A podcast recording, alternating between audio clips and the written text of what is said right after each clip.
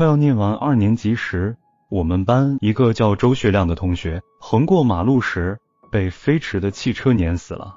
当时正是下午去学校上课的时候，我们一大班子小同学午间回家，吃完饭后结伴去学校。我们走在金盆岭通往新开铺的一条马路上，那是我们上学和放学必走的一条柏油马路。至今仍记得那条马路，到了夏天，每每被太阳晒得软软的，我们必须快快的走，搞不好会被某处晒化了的柏油粘上鞋底，让人难堪又讨厌。但小孩子生性活泼顽皮，喜欢追追打打。因而常有哪位同学稍不留心，就踩了一脚黑黑的、臭臭的柏油。即便在路边的沙砾上左擦右雷，鞋底讨厌的柏油也难搞干净。那天我们走在马路的左边，有位小同学好心又去走软软的柏油路，他不小心踩了一脚柏油，于是他从柏油路上跑下来，跑到路边沙石的路旁垒他的鞋子。这时，我们班的周学亮走在马路的另一边，看见了我们。他一边大声喊着我们，一边就飞快地穿越柏油路朝我们这边跑。也许是他也踩中了晒化的柏油，一时跑慢了；也许是那辆汽车在午间晒软的柏油路上有阻力而加大马力，飞快地往前冲。一声尖利的刹车声刺耳地传过来，我们没看到跑过来的周学亮。只看到被撞飞倒地、躺在鲜血中的周学亮，一个鲜活的生命，一个同班的小伙伴，就在我们眼皮子下倏然而逝。我们同行的同学都吓得魂飞魄散，惊恐万分。在接下来的几天里，校园和班级都在下心下胆的谈论着周学亮被汽车碾死的事。蒋老师布置我们写周记的题目，也是写的教训四个有些吓人的大字。父母亲们也警惕万分。对对，告诫我们千万别翻越马路，千万别走中间铺有柏油的路段，要走两边砂石路的人行道。周学亮被汽车撞死的那几天，学校的李校长在全校集体做广播操结束时，总要讲话。他不止一次重申安全的重要性，告诫同学们要注意安全。之后，每个班级都编了路队，放学时要整好队。清点好人数，再由轮值老师负责送出校门。那几天，学校还时常来些公安的人，分别把周学亮被汽车撞死的目击者叫到办公室去询问。我也被叫去问过话，当然，我们都照实说了看见的情形。总之，周学亮被汽车撞死的事，在学校产生了很大的影响，而且余波还持续了许久。这是过去了六十多年，我至今还记忆犹新。而且许多细节历历在目，有时想起这事，那个黑黑胖胖、有着浓眉大眼、个头不甚高且整天欢笑着的周学亮仍定格在脑海，站立在眼前。周学亮的事还让高年级的同学纷纷去探索从新开铺到金盆岭的新路径，还真是皇天不负有心人，他们还真探索到了一条出从学校绕过新生机械厂的一条山路来。从学校北侧的操场上一节短坡路，然后就顺着新生机械厂高高的围墙，绕过厂区大门往山岭上走去。这条山路弯弯曲曲，爬坡下岭，不太好走，但至少这条山路没有汽车，很安全，且比那条柏油大路要近一些。所以，我们大部分住在金盆岭或金盆岭往东一线的同学，就喜欢结伴走这条山路了。这条小路两旁杂树渣和野草都很茂盛，我们又有些许害怕。何况走在路上还看见有持枪的解放军在远处山边监督着干活的劳改犯，所以我们二三个人还是不敢走这条山路的。后来这条山路走熟了，走习惯了，我们都喜欢走这条路，哪怕是一个人，虽有些许胆怯，但走在这条高高的山路上，看见西边那条汽车穿梭的柏油路。心中又滋生出几分安全感，尤其是下午放学，走在这条山路上，看见山那边夕阳西下，晚霞如火，湘江北去，船帆远逝的美好景象，心头高兴，脚步匆匆，很快便到家了。由于母亲的工作性质，我与技工学校的肖年糕和凤进军玩的更多了。母亲他们食堂往往从下午两点到四点，有近两个小时的休息时间。这段时间开过了中午饭，洗涮卫生也搞完了，晚饭的准备工作也做好了。短短两个小时，母亲又不便回家整理家务，他便小憩一会。因从早上四点到下午两点，母亲和她的同事已紧张工作了差不多六个小时，忙完了全校师生的早中餐。母亲短暂的休息后，便会把从家带来的我们姐弟头晚换下的衣服洗干净、晾晒好，或把已洗净的衣服拆剪缝补，或纳鞋底。总之，母亲是从来闲不下来的，她也不敢闲下来。一家数口过日子，哪敢怠慢？何况母亲总想着自己的儿女虽穿着陈旧，总不至于破烂肮脏吧？儿多母苦，在今天的家庭早已体会不到了，但在五六十年代体会还是极其深刻的。那时我们低年级班下午不到四点就早早放学了，我要去技工学校把母亲为我们姐弟洗干净、缝补好的衣服拿回家，要不然我们晚上洗澡就没有换洗的衣服了。每次我和肖年糕和凤进军放学回到技工学校后，就在学校食堂的饭桌上先写完简单的作业，然后再玩一会，我就背着母亲洗干净缝补好的衣服回家去。虽然技工学校与电力学院只一墙之隔，但走路却颇费功夫。要出技工学校的校门，然后左拐弯，再沿金盆岭通往左家塘的一条柏油路走上里。多路到电力学院，进大门后再回到家，这样弯弯绕绕，少说也有两三里路。后来肖年高和凤进军帮我想了个办法，爬围墙过去，走捷径半里路都不到。肖年高对我说：“齐红润，你包里的衣服不重，我们先把你的衣服包和书包扔到墙那边，然后我和凤进军骑着你爬上围墙，你沿围墙爬下去就可以了。”开始我胆小怕摔。肖年糕和凤进军便做了几回榜样，果然我一试并不难，且围墙也不高，即便摔倒了，屁股也不太痛。就这样，我省出了走路的时间，可以和肖年糕、凤进军在一起多玩一会。当然，爬围墙回家的事，我对母亲是三缄其口的。但有一次从围墙滑溜下来时没站稳，摔倒在围墙边的刺客上，衣裤挂烂了不说。手和腿还被刺勒刮破了，鲜血直流。肖年糕和凤进军听到我的哀忧声和哭声，他们连忙又翻过围墙来安抚我，为我用土灰止住不断流的血。当晚父亲询问我，我只得照实叙说。父亲很快找来碘酒之类为我擦洗上药，并再三叮嘱我，宁走十里远，不超一里险。肖年糕和凤进军都是十分热心友好的小伙伴。虽然他们的父亲都是技工学校的高层领导，但他们俩从没有半点的霸道行为。尤其是肖年糕，那时他作为家中的长子，被他父亲带在身边生活。他妈妈和两个弟弟妹妹都生活在邵阳的小县城。他和我当初被父亲接到身边生活一样，一个人还是很孤独的。何况他父亲工作十分繁忙。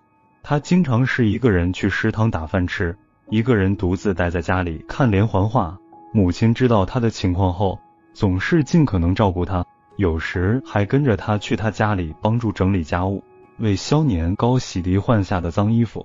而且肖年糕和我一样有尿床的毛病，母亲便把父亲配的单方和食堂扔掉的猪碎泡收集蒸给他吃，也为他治好了尿床的毛病。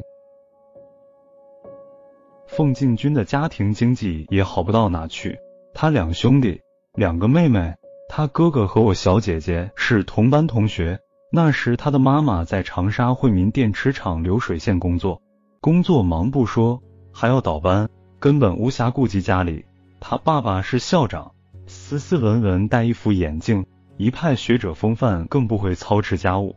后来因我和凤进军的友好，我母亲和他母亲也认识了。我母亲是十分贤惠的人，同样，她也每个星期抽出一天，利用下午的两个小时，把自己家里的事放下，专门随凤进军去他家帮助整理他们家的家务。凤进军的母亲十分感激我母亲，她不倒班有闲暇时，也会找机会去学校食堂和我母亲聊些家常。一来二去，他们也成了朋友。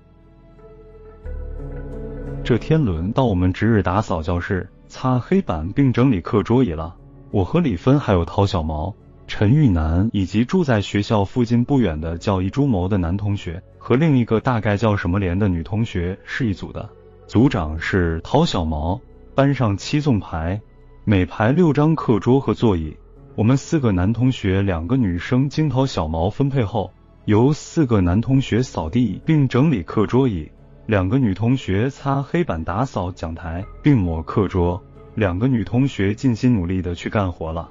我们四个男同学，陶小毛让他们仨每人扫两行的，说我矮小没力气扫一行好了，但扫完后要协助两位女生抹课桌，我们都没意见，也都欢快的完成陶小毛分配的任务。正干得起劲时，老天又下起了大雨，怎么办呢？我和陈玉楠没带雨具。这时，一株谋说：“可能等会雨会下小一些，不管怎样，先把教室的卫生搞好再说。”我们于是加快进度，一会教室就打扫干净了。可是大雨却没有要停的意思，天已经完全黑了下来，再不回去的话，路都看不清楚了。这时，一株谋说：“他家离这不远，他带的油纸伞可以借给我和陈玉楠共撑一把伞，搀扶着回家。他等雨下小一点。”冒雨跑回家，反正淋湿了回家洗澡就是了。我和陈玉楠谢过了他的好意，俩人撑着他的油纸伞冲进雨中，和陶小毛、李芬一道走那条山路回家去。山路弯弯，泥泞不堪。陈玉楠叫我个头高大些，他撑着纸伞，我牵着他的衣摆，我们相互扶持着艰难行走。不管秋雨多么凉，路多滑。我都早早脱掉不跟脚的一双鞋，赤着脚牵着陈玉楠行进。但路滑不说，路上的泥浆里还夹杂一些尖利的石块。我边走还边想绕开石块，这一扭一拐的，自然给陈玉楠造成了行路的艰难。他既要撑伞，又想法照顾我赤着脚滑落的走路，他也渐渐有些撑不住了。他为了少让我淋点雨，自己半个肩膀都淋透了。我见状，便对他说。陈玉楠，你看你那半边肩膀都淋湿了，你别管我了，你打着伞走前面吧，反正我也淋湿了，再这样咱俩都会淋得透湿的，还不如先保住你一人别淋透了这半边。再说有风有雨，伞也不好打，你看你都出汗了。茂德市，齐红润，我们走慢些，这样吧，我们牵着手走。陈玉楠伸出左手紧握着我的右手。他灿烂地一笑，露出两排洁白的牙齿。我被他的左手握着，心里暖暖的。这个平时不苟言笑，似乎还小我半岁，却身高我几许的小同学，竟然是那样的亲切，会照顾人。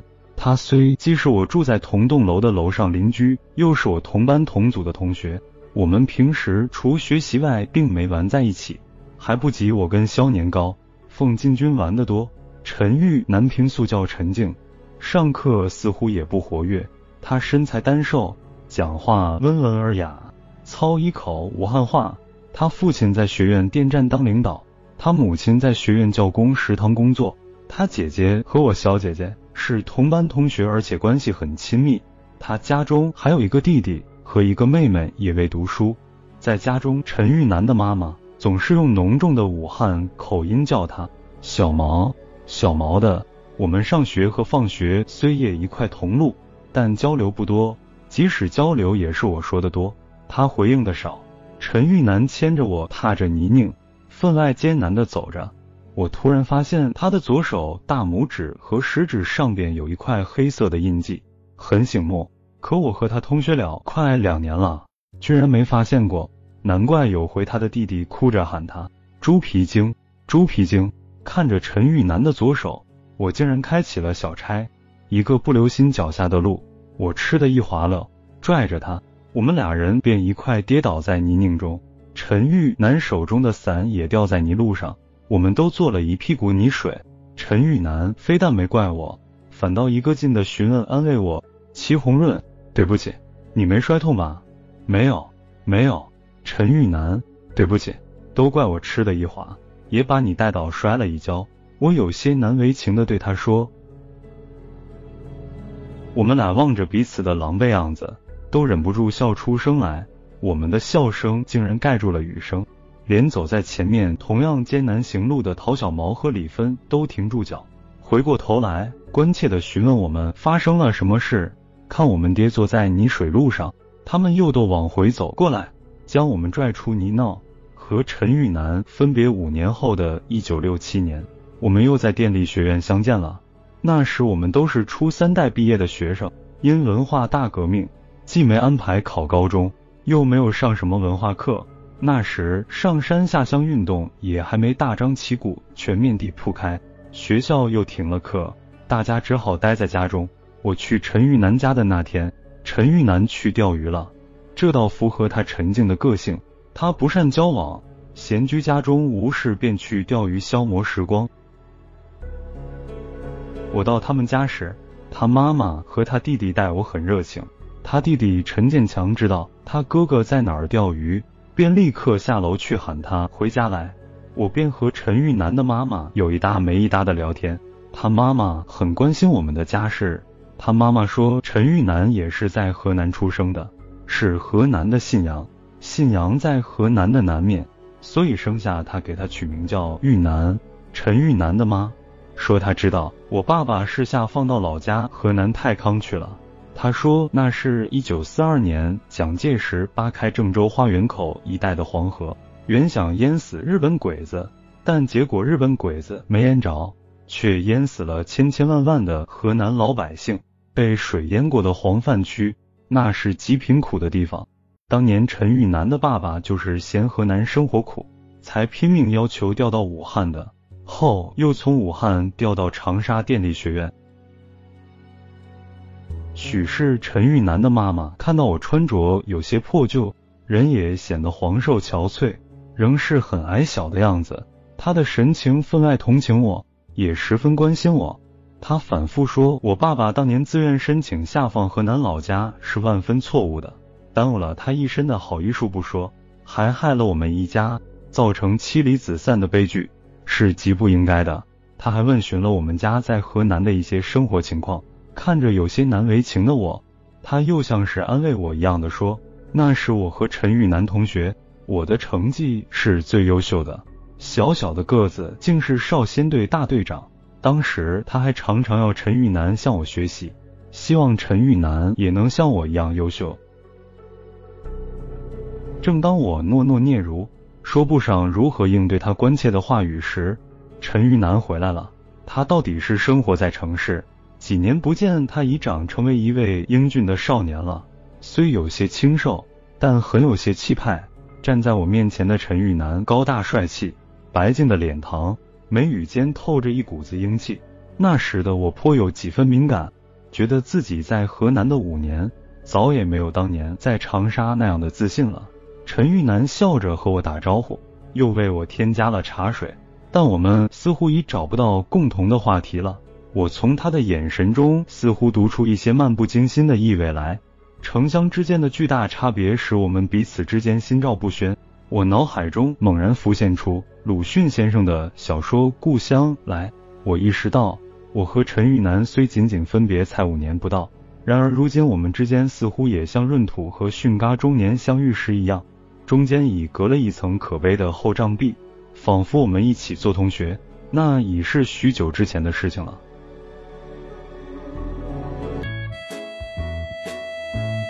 祁红，南城就是五，分享完了。